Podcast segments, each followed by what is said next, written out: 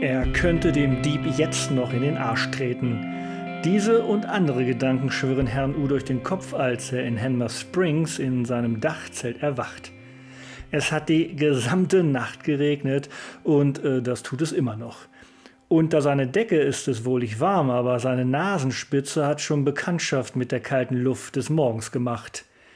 Da der Wetterbericht keine Besserung der Lage verspricht, bleibt Herrn U nichts anderes übrig, als bei diesen humiden Bedingungen seinen Schlafplatz zu verlassen und abzubauen. Vorher aber begibt er sich noch einmal in den Hobbit-Waschraum und schlüpft nach der Morgentoilette in frische, warme Klamotten. Anschließend quetscht er sein nasses Zeltsandwich auf dem Autodach unter die schützende Plane und verlässt mit dem Wagen den Campingplatz, um irgendwo zu frühstücken. In einem Café in Hanmer Springs bestellt er sich eine heiße Schokolade zum Frühstück. Was ein wohliges Getränk an diesem verregneten, kalten Morgen. Dazu bringt ihm seine Bedienung wenig später zwei Toastscheiben, die mit Avocado in Streifen und zwei pochierten Eiern belegt sind. Den Luxus hat er sich heute Morgen mehr als verdient. Gestern noch durchgefroren und beklaut, sowie nach einer kalten Regennacht im Zelt, ist das jetzt die passende Entschädigung, um in einen neuen Tag in Neuseeland zu starten. Nach Kaikoura sind es mit dem Auto circa zwei Stunden, so dass Herr U pünktlich zur heutigen Whale-Watching-Tour am Nachmittag dort ankommen wird. Einen Stellplatz auf einem Campingplatz hat er sich bereits ebenfalls im Vorfeld reserviert. Da kann heute eigentlich nichts mehr schiefgehen. Nach einem Drittel der Strecke bis Kaikoura wird Herr U in Wainau erneut Zeuge der Auswirkungen eines Erdbebens, das sich hier im Jahr 2016 ereignet hat. Zerstörte Häuser sind zu sehen und auch eine Kirche aus Stein scheint irreparabel beschädigt. Ein strammer Wind pfeift Herrn U um die Ohren, während er wieder in seinen Wagen einsteigt, nachdem er im Ort Postkarten in den Briefkasten eingeworfen hat. Der Regen kommt und geht in Schauern. Blauer Himmel wechselt sich in Minuten mit dunklen Wolken ab. Ein Träumchen, das Wetter heute. Da bekommt Herr U doch richtig Lust auf eine Dampferfahrt auf dem Meer.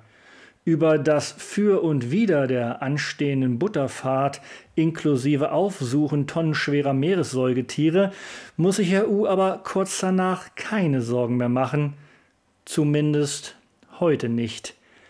Im E-Mail-Eingang seines Mobiltelefons erscheint die Mail des Anbieters der Whale-Watching-Tour mit der Absage.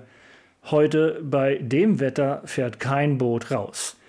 Vielleicht auch besser so. Nachholtermin morgen Vormittag um 10 Uhr. Dann kann er U ja jetzt relativ entspannt nach Kaikour reisen und den Tag anders nutzen. Shopping wäre was. Zum einen neue Lebensmittel sowie frisches Wasser stehen auf der Liste und ein Badehandtuch würde ihm gut zu Gesicht stehen. Sein altes ist ja, ach, lassen wir das. Kai Kura empfängt Herrn U sonnig und windig.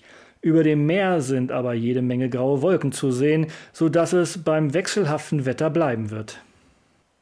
Herr U durchforstet den Supermarkt und findet erneut Thunfisch in Dosen in den Sorten Vanille Krabbe, Brokkoli Broiler und Krupuk Vindaloo oder so ähnlich.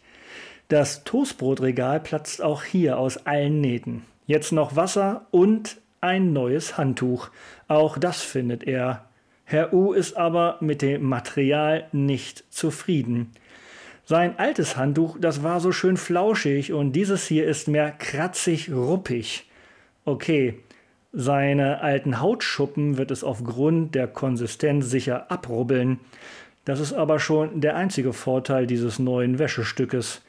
Da Herr U jetzt aber auch keine Lust verspürt, von einem möglichen Geschäft zum nächsten zu hoppen, schmeißt er das raue und nicht sehr kostenintensive Stück in den Einkaufswagen.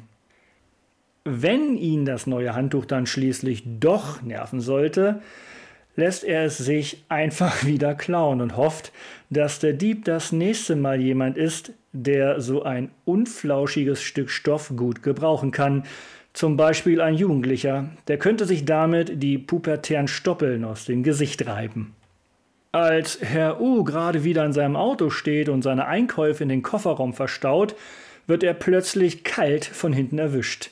Wie aus dem Nichts öffnen sich die Schleusen am Himmel und starker Regen prasselt auf die neuseeländische Erde nieder. Ein nicht unerheblicher Teil der feuchten Tropfen landet dabei auf dem Rücken von Herrn U. Der knallt instinktiv die Kofferraumklappe zu und flüchtet auf den Fahrersitz seines Wagens. Was eine Ironie. Als Herr U im Auto sitzt, blickt er durch seine Windschutzscheibe auf einen strahlend blauen Himmel vor sich. Von den Scheiben seines Wagens laufen aber zeitgleich Bäche aus Wasser ab. Zum Glück sind hier keine neun Grad mehr. Die Luft hier in Kaikoura ist annähernd sommerlich. Wie Herr Uso in seinem Wagen sitzend den Lauf der klimatischen Gegebenheiten beobachtet, fällt ihm ein, dass er doch noch etwas shoppen muss. Er hat kein Oberteil im Reisegepäck dabei, das ihn vor den Sonnenstrahlen beim Schnorcheln auf den Cook Islands schützt. Er kann natürlich ein T-Shirt anziehen, aber Schwimm- oder Surfshirt wäre besser. In Kaikoura findet Herr U einen Surfshop. Na klar, Kaikoura. Hier kann Herr U freizeitliche Abenteuer jeder Art erleben. Die Landschaft in Kaikoura ist spektakulär. Die Stadt liegt zwischen einem zerklüfteten Höhenzug und dem Pazifischen Ozean. Der höchste Berg ist 2608 Meter hoch. Im Winter sind die Berge mit Schnee bedeckt, was der Szenerie zusätzliche Schönheit verleiht. Kaikoura ist so ein Ort in Neuseeland, wie ihn sich Herr U früher schon vorgestellt hat. Berge mit Schnee und daneben der Strand. Morgens Skifahren, nachmittags Surfen. Außerdem gibt es hier leckeres Meeresgetier zu essen, Langusten zum Beispiel. In der Sprache der Maori bedeutet Kai Essen und Kura Krebs. Es würde Herrn U jetzt nicht wundern, wenn der Surfshop aufgrund der geografischen Lage von Kaikoura in einem anderen Bereich auch einen Skiverleih hätte. Hat er aber nicht. Herr U findet schnell das, was er sucht, ein Schwimmshirt in Knallgrün. Damit wird er in der Südsee sicher von jedem noch so blinden Fisch gesehen. Nachdem das erledigt ist, bezieht Herr U Stellung auf seinem Campingplatz, den er für zwei Nächte gebucht hat. Da natürlich zwischen Weihnachten und Silvester Sommerferien in Neuseeland sind und Kaikoura, wie bereits erwähnt, durchaus schön ist, ist der Campingplatz picke-packe voll. Herr U parkt seinen Wagen neben einer neuseeländischen Familie, die der indigenen Bevölkerung angehören. Nach einem Kia wird Herr U gebeten, beim Zeltaufbau der Familie zu helfen. Der Wind ist recht stark und wirkt wie ein Segel. Da können zwei weitere Hände durchaus nützlich sein. Also packt Herr U mit an. Die Kinder der Familie laufen beim Aufbau wie wild um das entstehende Zelt herum. Ihre Aufregung scheint sehr groß zu sein und sie hören nicht auf ihre Namen, die irgendwas mit Popo und Kaka enthalten, als die Eltern sie um etwas mehr Kontenance bitten. Die Minions hätten ihren Spaß an der Sprache der neuseeländischen Ureinwohner. Als das Zelt der Nachbarn steht, baut Herr U seine Herberge auf dem Autodach auf und erhält prozessoptimiertes Lob von der Familie. Herr U kann das mittlerweile, seine Einraumwohnung in 60 Sekunden bettfertig machen. Das Öffnen der Plane war auch höchste Zeit. Heute Morgen hat Herr U sein Zelt klatschnass zusammengebaut und eingepackt. Als sein Zelt jetzt aufrecht im Wind weht, fliegen vereinzelt Wassertropfen vom Stoff und auch die geöffnete Schutzplane kann nun jegliches überflüssige Regenwasser aus Hannah Springs wieder loswerden. Der Traum von einem trockenen Schlafgemach ist heute aber sicher nur ein kurzes Wunschkonzert. Herr U blickt gebannt zum Himmel und erspäht eine große schwarze Regenfront, die auf Kaikoura zuweht. Und nur fünf Minuten später hat Herr U mit einigen anderen Campingplatzbewohnern in der Küche der Anlage Schutz gesucht und beobachtet, wie dicke Tropfen und das viele auf den Ort niedergehen. Irgendwo da hinten, in der Richtung, in die Herr U blickt, wird sein Dachzelt gerade porentief reingewaschen. Zum Glück hat er die Bettwäsche noch im Auto gelassen. Das Ausmaß des starken Schauers stellt sich etwas später trotz Bedenken als nicht erwähnenswert heraus. Herr U steht auf der Leiter seines Einstieges und prüft das Innere seines Zeltes. Die Matratze ist absolut trocken. Auch innen an der Zeltwand sind keine Wassertropfen. Das Ding kann echt was ab. Das muss Herr U zugeben.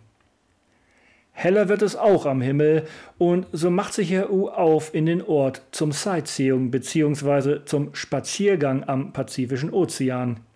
Mitten im Ort kommt er an einer Eyesight Touristeninformation vorbei und entscheidet, die nächsten Tage zu organisieren. Das Ergebnis dieses Besuches kann sich durchaus sehen lassen.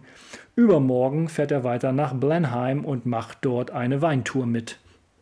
Anschließend geht es für zwei weitere Nächte nach Nelson, wo Herr U Silvester feiern wird. Dann führt ihn sein Weg am 2. Januar mit der Fähre wieder auf die Nordinsel zu den letzten Etappen seiner Reise. Aber daran möchte er jetzt nicht denken.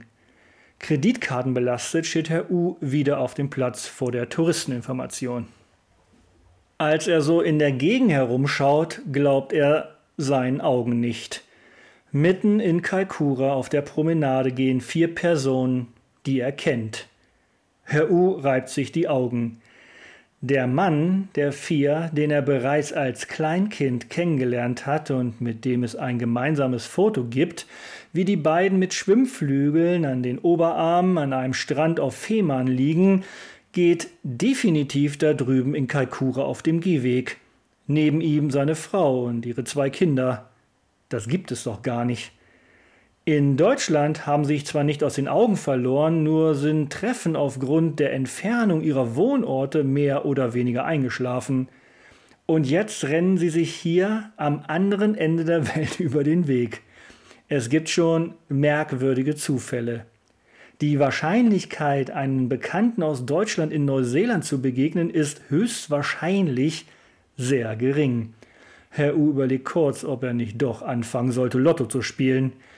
Er geht auf die Familie zu und spricht sie von der Seite an. Wir hätten uns auch bei euch zu Hause treffen können. Herr U blickt in vier ungläubige Gesichter und nach mehreren Umarmungen sitzen sie kurze Zeit später alle in einem Restaurant in Kaikoura. Die Tochter der vier hat gerade ihr halbes Jahr Auslandsaufenthalt in Neuseeland beendet und da dachte der Rest der Familie, sie fliegen mal eben runter, und holen sie ab. Herr U fühlt sich plötzlich näher an zu Hause. Die vertrauten Gesichter und Stimmen, die Geschichten und Erinnerungen. Da ist dieser Ort auf der Nordhalbkugel, der seine Heimat ist und zu dem er in ein paar Wochen wieder zurückkehren wird.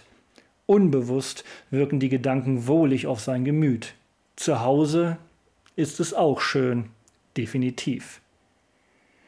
Die Schönheit Kaikuras aber, die wird die Nachmittagsbeschäftigung der vier Freunde und Herrn U. Gemeinsam beschließen sie, an der Küste entlang zu gehen und die Rauheit der pazifischen Wildnis zu spüren. Der Wind weht weiter heftig, aber zum Glück hat es aufgehört zu regnen. Wie bereits vor ein paar Tagen schon, scheint auch hier die Sonne durch Wolkenlücken auf dem Pazifik. Dort, wo die Strahlen auf das Wasser treffen, leuchtet es milchig blau auf und tupft so Farbe in das gräuliche Ambiente. Als die fünf das Ende der vorgelagerten Halbinsel von Kakua erreichen, liegt ein mehrere hundert Kilo schweres Säugetier direkt vor ihnen quer auf dem Fußweg.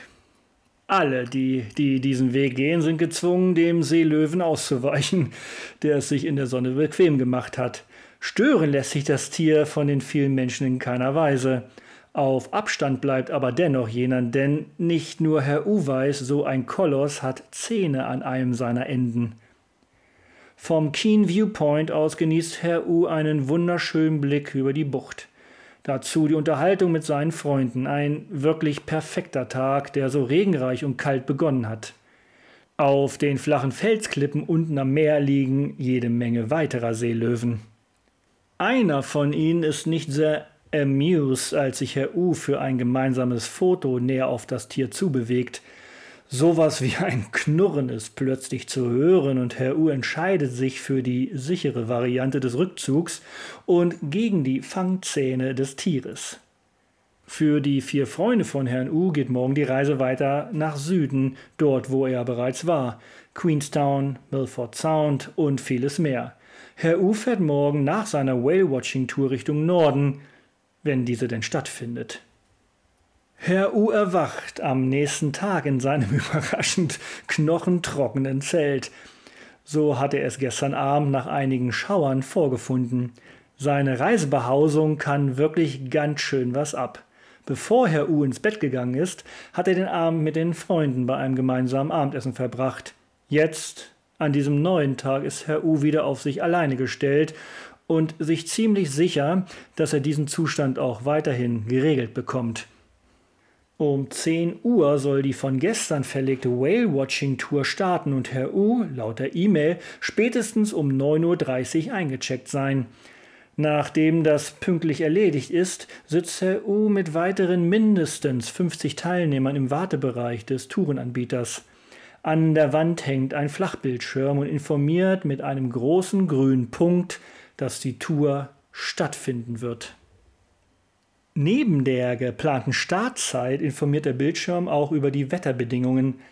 Heiter bis wolkig ist dort grafisch zu sehen und daneben erscheint die Zahl 2 für 2 Meter Wellenhöhe.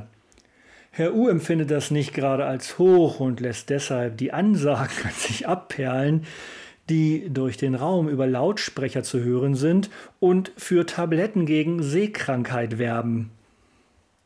Nach einer kurzen Busfahrt, eingerahmt von einer Familie aus Baden-Württemberg, diese hat er natürlich am Dialekt erkannt, erreicht Herr U den Hafen mit den Booten. Vom Bus aus geht es im Entenmarsch auf das Schiff, auf dem im Innenbereich links und rechts gepolsterte Sitzbänke stehen. Große Panoramascheiben ermöglichen jedem Gast in jede Richtung aus dem Schiff zu schauen. Herr U folgt direkt hinter der Familie und wird mit ihnen auf eine der Bänke eingewiesen. Die Tochter sitzt direkt an der Panoramascheibe, dann folgt die Mutter und der Vater.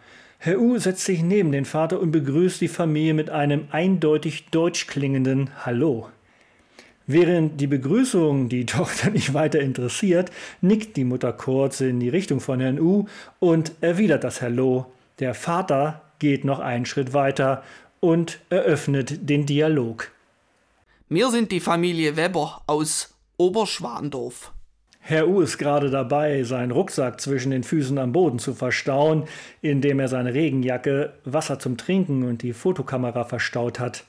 Hallo, erwidert er mit dem Kopf aus dem Fußraum auftauchen noch einmal, und als er sich noch kurz fragt, wo Oberschwandorf liegt und ob es sich in Schwaben oder Baden befindet, da muss man ja aufpassen, redet der Mann weiter.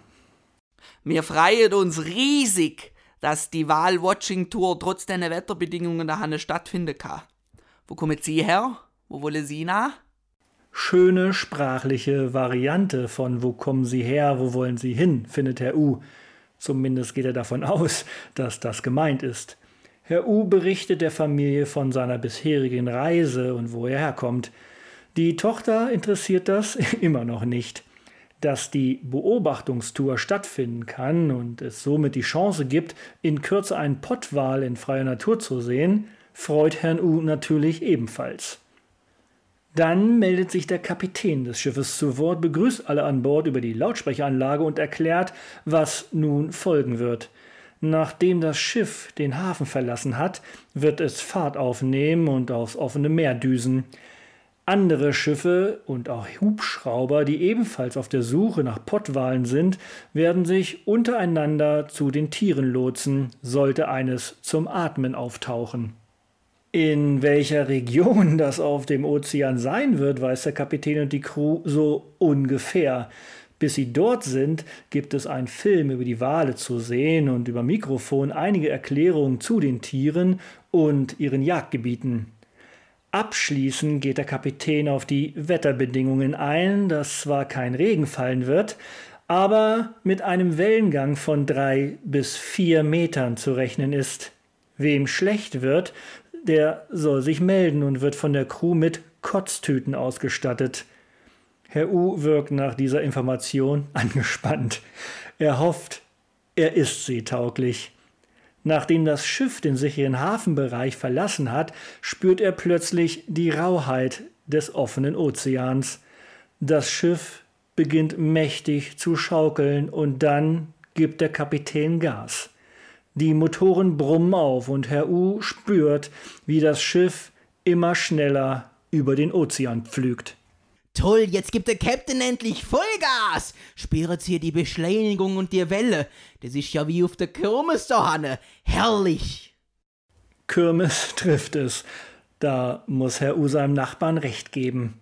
Denn plötzlich taucht das Schiff immer wieder in Wellentäler ein und Herr U spürt seinen Magen, der mit einem Schlag flau wird. Wasser spritzt von außen an die großen Panoramascheiben. Weiter vorne im Schiff heben die ersten ihre Hände, erhalten Tüten von der Crew und dann ist ein erstes Kotzen zu hören. Na bravo, Herr U muss sich konzentrieren. Mit Vollgas fegt der Kapitän weiter in Richtung offenes Meer. Das Festland, das Herr U als Fixpunkt mit seinen Augen ins Visier genommen hat und somit hilft, dass ihm nicht schlecht wird, verschwindet so langsam aus seinem Sichtbereich. Sein Nachbar hat erschreckend gute Laune. Er jubiliert bei jedem Eintauchen des Schiffes ins Wellental. Herr U fühlt sich dagegen immer mieser, was natürlich auch der Oberschwandorfer mitbekommt. Sie, Sie müssen einfach auf den Horizont gucken, na wird Ihnen nicht schlecht. Welcher Horizont, denkt sich Herr U. Okay, da ist ein Horizont zu sehen, immer wenn das Schiff sich oben auf einer der Wellen befindet. Unten im Tal wird es schwierig, den Horizont zu sehen. Drei bis vier Meter, dass ich nicht lache, denkt sich Herr U. Das Schiff verschwindet vollkommen hinter der Welle und die ist sicher höher als vier Meter.